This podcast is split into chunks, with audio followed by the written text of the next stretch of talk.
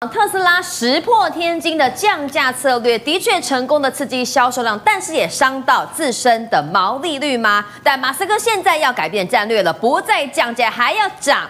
而且是两个礼拜内涨两次，特斯拉定价策略已经搞倒了好多中国电动车企业，而且世聪哥听说没实力的还倒得更快。没错，上特斯拉，伊隆马斯克的操作，有人就说好像在玩股票一样。嗯、你这个特斯拉的这个价格一下涨一下跌，一下涨一下跌。那最新的状况是，他在 m 中国的这个 Model 三跟 Model Y 呢，准备要再涨价，涨价约莫是两千块的这个人民币，折合新台币在八八千九百块。嗯，所以就有很多这个。特斯拉的这个算是车友，就说：“哎、欸，我的要研究，快马就涨上去了。没有，哎，有可能会跌，哦、不一定。啊”他说：“好像股票一样。嗯”还有人就说：“哎、欸，我好像看出了什么端倪，可以端详出伊隆马斯克的想法。嗯”那你说，事实上特斯拉真的好股股价上上下下。但是我们必须讲啦，以特斯拉的这个目前的这个状况来说的话，它第一季度刚交付的这个这个车辆季增额度其实只有百分之四。那也是为什么它要降价的原因呐？因为它希望说借由降价的方方式，看能不能够刺激出量来的这个状况。那仅仅呢，这个产量呢又比交付的量多出大概一千八一万八千辆左右，嗯、所以有一些存货在这个手上。嗯，但是对伊隆马斯克来说，你所你想说，哎，为什么他能够降价？主要原因是这样子，因为它毛利率，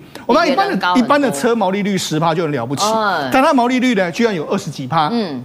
但是因为它目前为止来说的话，因为第一季的这个状况真的不太好，所以它整从二十趴也跌到这个十九点三趴。嗯、去年第四季是二十三点八趴，嗯、所以你看过去它都死守二十趴，看起来的话，如果你再降下去，好像会跌破二十趴。所以这也是因为为什么它这一次会涨价的这个原因。嗯、再就是说，因为它降价之后呢，很多中国车厂都跟着它降，当然，所以其实呢，重伤的不是特斯拉，重伤的是很多中国车车厂就被这样搞倒。有时候你涨你跌，所以反正你看。你这边涨来涨来涨去，跌来跌去的时候，你看，马上北京的这个相相关官媒背景的这个《北京商报》就马上骂他了。他说：“你特斯拉降价伤人伤己，就是你看你何必这样做呢？你这样你这样只是打乱了一池春水嘛，对不对？好，那为什么这样说呢？”实际上，对中国来讲的话，一一些二三线的这个小车厂，其实真的经不住了。这个很多倒闭，甚至财务陷入危机。那当然也有好的啦，譬如说像比比亚迪。嗯、那比亚迪来说的话，你看它四月的这个销售量是二十一点二十一点零二万辆左右，年增是九十八趴。所以显见呢，你这个。涨你特斯拉在中国涨涨跌跌的时候，对比亚迪没有受伤害、啊，因为毕竟很多小车厂倒，可能不喜欢买特斯拉，会转而去买比亚迪。对，没错。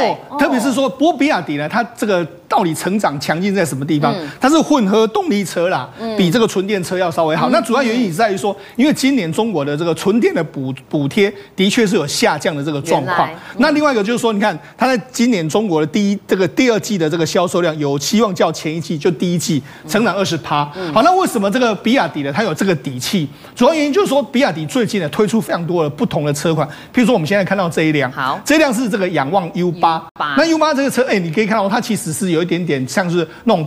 越野的这个性格的这个车子，啊、这个广告在沙漠拍的。对，它这个在哪里？在内蒙古。内蒙古一个他们非常有名的这个算是沙丘界的这个圣母峰，其实还蛮高。而且他说有时候这个羊这个所谓的陡度啊，坡度有到四十五帕、四十五度的这个坡度，嗯、这坡度其实是非常陡。那就没想到，你看他为了要展现说，你看我在因为沙沙地，我们都知道它的抓地力其实没有那么好。嗯，如果你没有很强劲的马力跟带动力来说，甚至你的轮胎悬吊设计的非常好的话，其实很难爬上去。就你看它不到三分钟。就爬到这个这个沙丘的这个最顶峰，而且这个画面是一镜到底有，没有剪接的哦。是，所以它等于是说，它展现了它车子。你看，我要做的高端，做的优越，我可以做的非常好。嗯，那除了这个高端的这个仰望 U 八之外，还有另外一个，他们也推一个比较低价的版本。因为我们曾经说过，你这个车子呢，要降到约莫是两万美金以下，折合新台币大概是七八十万以下，这个整个电动车会爆发。对，可是它。推的比这个价格更便宜啊！他推的这个入门的这个电动车叫海鸥，就是我们现在看到这个，你看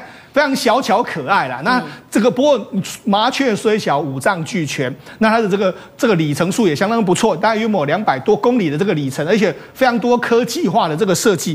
它最低只要七点八八万人民币，折合新台币大概三十五万。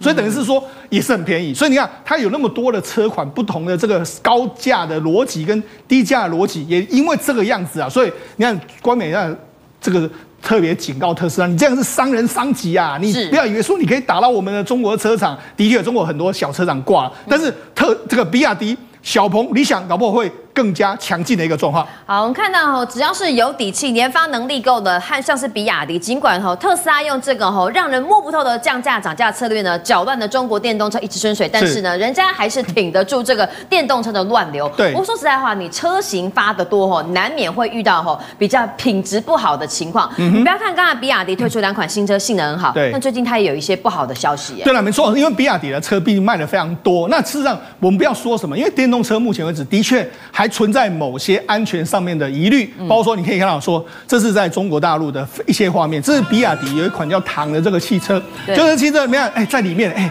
外面他以为是外面干嘛，就没想到是里面，里面在冒烟，自己在燃烧。为什么自己燃烧？其实我必须说了，有些因为我们知道这个电动车在运作的时候，其实它这整个电池是相当高温的，它可能在绝缘层那个地不地方呢，可能处理的不够好。那加上说可能跟周边的这个所谓的这个塑胶材料呢，互相有干扰到，所以它出现一个所谓的这个你看在里面冒出烟的这个状况。那当然了，我觉得任何一个车主看到这个一定吓傻，所以我好不容易买花了那么多钱的车子，怎么会？烧起来，在里面还有这个燃，这个烟飞出来的这个状况。另外，这个车是什么？这在隧道，你我们看隧道口的时候，哎，突然有一款车啊，这款车一看就是比亚迪的车子。是，你可以看到它烧的时候，你有没有注意到它下面是比较火热的？有没有？嗯。下面整个为什么？因为它我们知道电动车的这个电池其实放在底部这个地方。下方。那底部来说，你要爆炸的时候，它就在下面一直，所以它一直往下面一直燃烧，燃烧之后往上，因为下面的这个最高的温度，如果烧起来的话，明君你知道，这个温度可以到一千度。所以你看刚才有一个爆炸的这个状况，那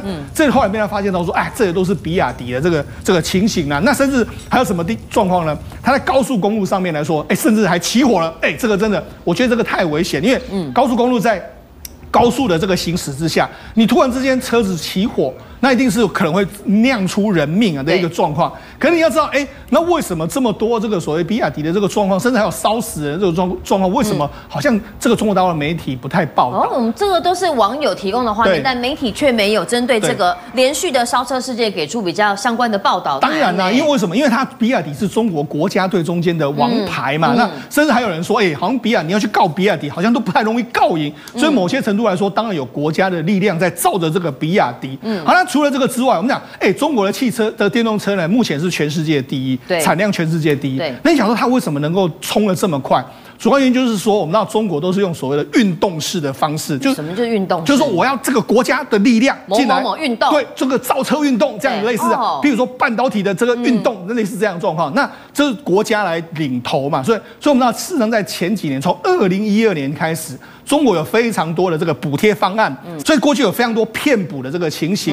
那样何小鹏就直接说嘛，你看原本中国大概有四五百家企业，他说这个车企，他们目前为止三百家是造造假车嘛，就假车嘛，对啊，没有没有，那用简报募得大量资金嘛，而且你还有投资人会来，还有骗补的会来，所以就这样非常多嘛。所以你看这个连这个零零售商就说很多这个所谓厂家都是骗补啊，大家都是假的这个数据。有人跟我说什么，哎，他的车可以。跑到两百五十公里，但根本都是假的。他说根本不可能这样。虽然说他们是，而且还强调说强迫叫领跑汽车的经销商，你要完成领牌，然后取得这个所谓国家的补贴，就是你经销商你要确定领牌啊。他销到那个地方，你领牌之后，我可以获得国家的补贴。所以他出来指控啊，我们过去相当的这个受到这个挤压的这个状况。对，就是有汽车商强迫我们造假数据，为了给他领补贴。是，那你知道这可以卖很多趟。对。那后来我们前一阵子在节目上不是讲很多那种所谓电电动车的坟场，嗯，那为什么电动车会有坟场？因为我只要这个车壳盖好之后，我就已经领到这个补贴之后，我就把这个车子放到这个坟场里面去。但是重点什么？我要把电池拆下来，嗯，因为电池拆下来的话，可以再重新再 run 一个台，这样一直不断这样循环。所以那中国过去几年来说话，为什么有五百？原本的几年前有五百家的这个电动车，现在大概倒到剩下五十家了。未来大概就说大概只有四五家可能会存活下来。所以你知道中国这样造车运动下来的话，真的事实上是这个爽了这个骗补的人啊，但是中央其实是没有赚到太多的这个创创创造车子的这个市场。好，那事实上真的还有非常多，像中国之前曾抓过一个苏州金龙，嗯，他在这个二零一五年申请的这个补贴中间呢，有一千六百八十三辆，然后后来到二零一五年的时候，车都还没造出来，哎，我已经申请了，但是车没造出来啊，嗯，就没想到你已经还因为。我只要申请说我有做，就可以拿到钱，那就可以拿到拿到这个钱。所以，所以你就说这个叫空手套白狼，没有摸掐买赛啦。随便要就可以要到五亿耶。对啊，哎，五亿人民币你乘以这个约莫五的话，是二十多亿台币的补贴啊！嗯、我光是这样没有生产任何一台车，就这样。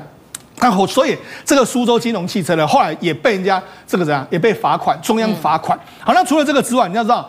当然了，要骗补贴，或者说这个要进来这个市场的人也太多，因为政府补助嘛。所以啊，我们知道还有一家叫长江汽车，对，长江汽车哎宣布要进军这个新能源车，就他一口气就发布了四款。你看，从中巴，对，然后纯纯小型的这个电动的 E SUV，然后还有这个所谓的劳劳动型，就是高级的商务车，还有公交车，他们就我们叫公巴士车。你看一口气有四款，那四款哇，涨的讲的这个沸沸扬扬，就是说哎。我们准备了要到这个美国去，这个这个纳斯达克去挂牌啊！我讲了哇，气这个气势非常磅礴啊！这个是用个长江汽车，感觉跟某个人的企业有点关联啊。长实嘛，长江实业嘛，对。所以的确，这家公司是谁？李嘉诚啊！李嘉诚之前有投资进去啊！你看，他也非常看好中国电动车的这个发展，所以你看，他其实的背后投资的约莫五十一亿左右进去啊，觉得哎。连这个连这个李嘉诚是不是变成是韭菜？因为他原本也被这个长江汽车的这个所谓空气造车 PPT 可能被他被那这个 PTT 的这个这个被他迷惑住了，所以就决定说我要投资，而且一口气这么多款，哦，看起来哎，而且他们还真的有工厂，你看这是他们工厂哦，他们真的建了这个生产线，然后还真的建了这个煞有介事，所以当然李嘉诚当然也是被骗嘛，所以你看。不只是骗这个骗补，然后骗投资人、骗消费者，甚至连李嘉诚都骗，那这就是过去电动车的这个状况嘛。所以我来说嘛，中国没有错，它过去几年电动车真的发展的非常快，也成为全世界第一。但是在这种所谓野蛮造车，或者说在这种所谓的盲目补贴之下，其实呢，中国的这个电动车发展到底有还有那么强的动力吗？其实全世界都在看。哎，我们看到哈，最近啊，在网络上面炒得沸沸扬扬的，大家去美式卖场一定是会买的人气商品，我也很爱买，冰箱必囤，就是冷冻的综合莓。没想到综合莓我拿去退，我还不还不够，现在连我家冷冻蓝莓都要退。据传美国出口的冷冻蓝莓也被验出了有 A 肝病毒。我想问一下学恒哥，嗯，食药署的处理荒腔走板，卖场也都慢半拍。今天又传日本草莓农药超标，台湾不合法不能用，为什么现在要放宽？哎，我们先这样讲啊。这个美国出口的，这是 Kirkland，就是 Costco 的自有品牌。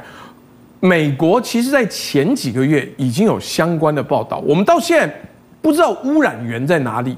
但总之，这个冷冻的煤有综合煤、有蓝莓，都有受到 A 肝病毒的污染。那所以，第一个最奇怪的就是。我们的食药署不看新闻就对了。嗯，你的这个外销的来源有没有类似的状况？照说全球新闻都有关键字，你应该要查核啊。结果这是一万五千两百三十六公斤，在边境稽查的时候被验到 A 肝病毒阳性。但问题是在这一批被验到之前，前面进来的呢？吃下去是你没验 没验到没阳性。还是没有问题呢？第一个就让大家担心了。所以虽然他讲的好像很了不得，我下令边境销毁的暂停报关一个月，但你也知道食药署，我国的食药署就是以没用著称。没用之外呢，吴秀梅就是摆在那边，他两手一摊就告诉你没有办法。但我告诉你，你觉得冷冻蓝莓一次又一次出事，你很生气，对不对？接下来你要更生气的。日本草莓残留从日本的多个产地进来啊，多次被检验到违规。那为什么？因为它的福尼安、克凡派这两次两款农药使用于它的草莓上剂量太多，而且送来了还可以查得到。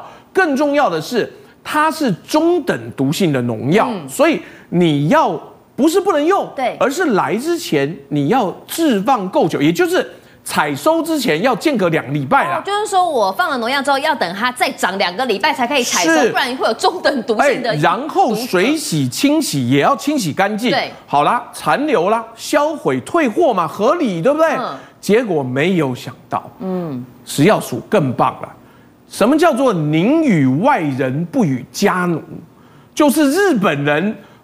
用了违规，台湾不准用哦。但现在日本违规了，马上开放啊！啊，可以在台湾卖，多开心！你知道，吴秀梅说：“哦，先前日本啊，已经跟我申请农药残留放宽，经专家讨论后许可，最快七月上路。你等等。”就都马德古拉塞，这两款农药台湾不能用哎、欸，那为什么日本用了还可以放宽？那为什么日本申请了你就放宽？是台湾的农民不是人喽？嗯、台湾的农民不能用这个农药是违规的、欸。好了，吴秀梅还跟你瞎扯，她说：“哎呀，农药残留放宽申请很常见呐、啊，这个因为气候跟环境不同，会有不同的农药使用方式。”哦，所以这两款为什么台湾不能用？就我们的天后跟日本不一样。嗯，那你到底是要更严还是更宽？是为什么日本随便被退一下，你马上就放宽？你到底是中华民国卫福部的食药署，还是日本农林水产省的食药署？为什么我说宁与外人不与家奴？那是大湖的草莓农气死了吧？他不要说气死了，根本就不公平啊！他说什么？台湾就不能用啊？啊你进口就可以用。福尼安跟克尔凡派，台湾的草莓农是不可以用的哦。那标准有两个，嗯、那这些人乖乖的遵守国家法令规定，没有作奸犯科，乖乖的运作。哎，那你怎么对我们交代呢？大湖草莓农就直接哼食药署双标啊！那然后呢？更妙就是还没有。经过查核，有东西就开放哦。你这已经对大湖的草莓农、贵国家内部的自己的农民不公平了。更妙就是，接下来加拿大牛肉全年龄层要开放了。嗯，哎，过去加拿大牛肉吼，我国是规定只能这个使用三十个月以下的小牛可以进口开放，就担心有狂牛症。现在是全年龄开放，依据在哪里？呃，依据在。呃，薛瑞元觉得可以就可以了。好，我我们这样跟你讲哦。第一个，之前原来是什么三十个月以下，为什么小牛比较不会带有这个狂牛症的病毒？因为那个 Prion 它是一种蛋白质变异蛋白质，水煮一百度 C 也杀不掉。嗯，那结果它直接就变成全牛龄，也就是不管你多老，不管你是不是废牛，通通都有进口。哎。好啦，如果照这样子说，你有没有查过相关的资料？有没有狂牛病的流行？因为如果有，就是疫区呀，疫区就是不能进口嘛。林思明直接讲说，英国的杂志报道是二零二二年一月十七号说。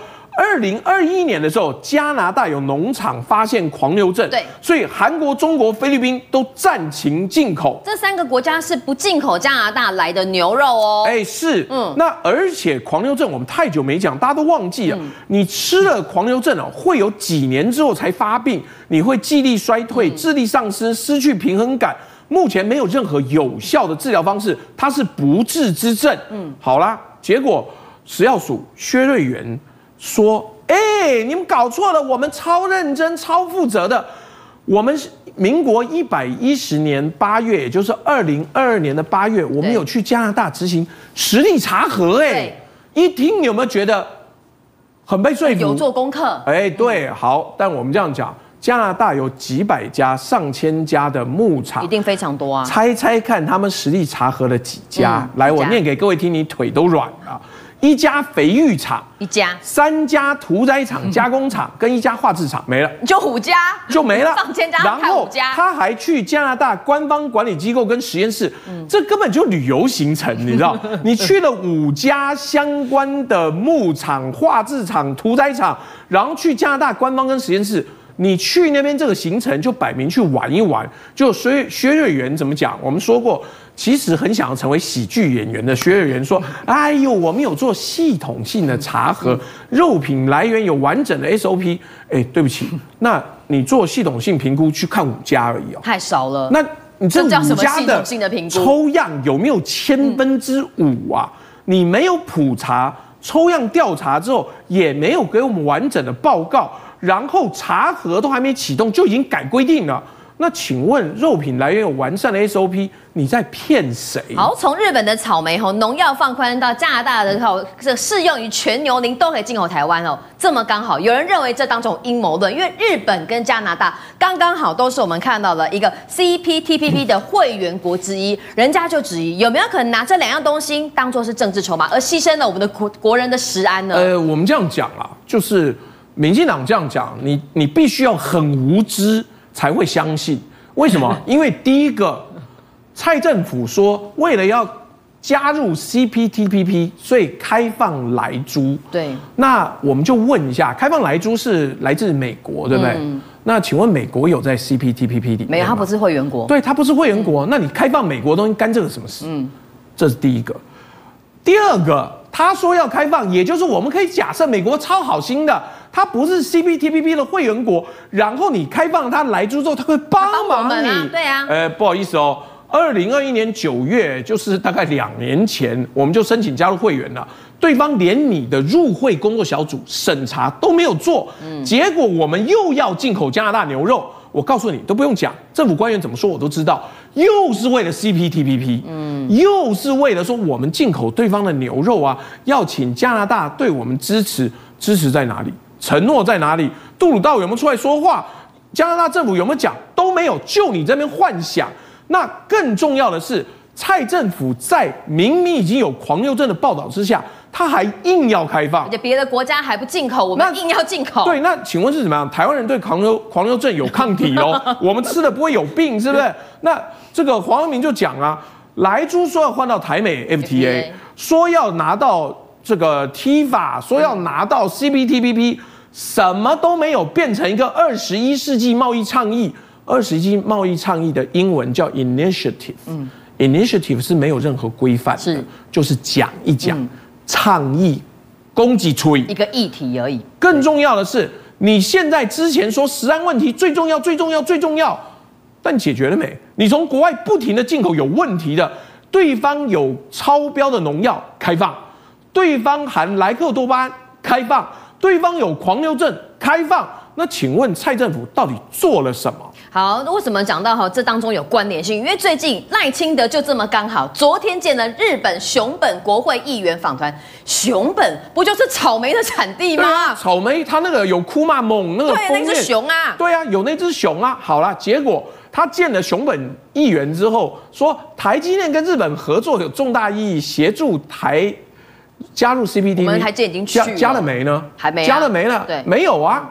那再来，他跟美国前白宫国安顾问波顿见面，第一个，台湾的塔利班在讲说什么？哦，他要选总统。现场媒体一问，波顿说没有啊，嗯，目前没有选总统的计划。